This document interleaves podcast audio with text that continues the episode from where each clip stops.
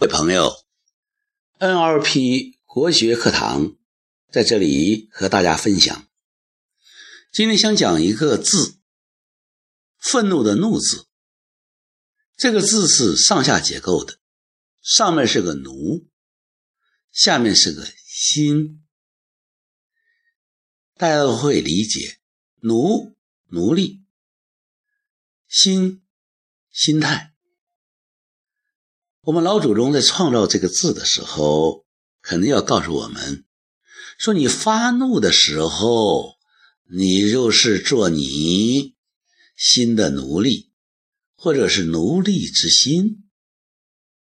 说到这里，大家可能就会有点警醒，是不是应该控制下自己的情绪？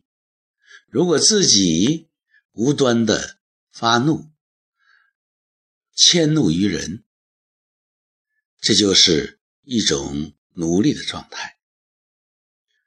孔子曾经表扬一个人，就是他这个学生，就是不二过，不迁怒。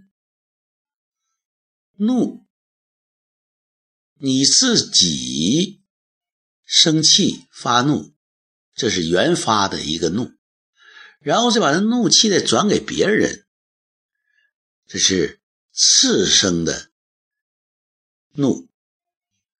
往往有情绪的时候，容易责怪别人，叫迁怒。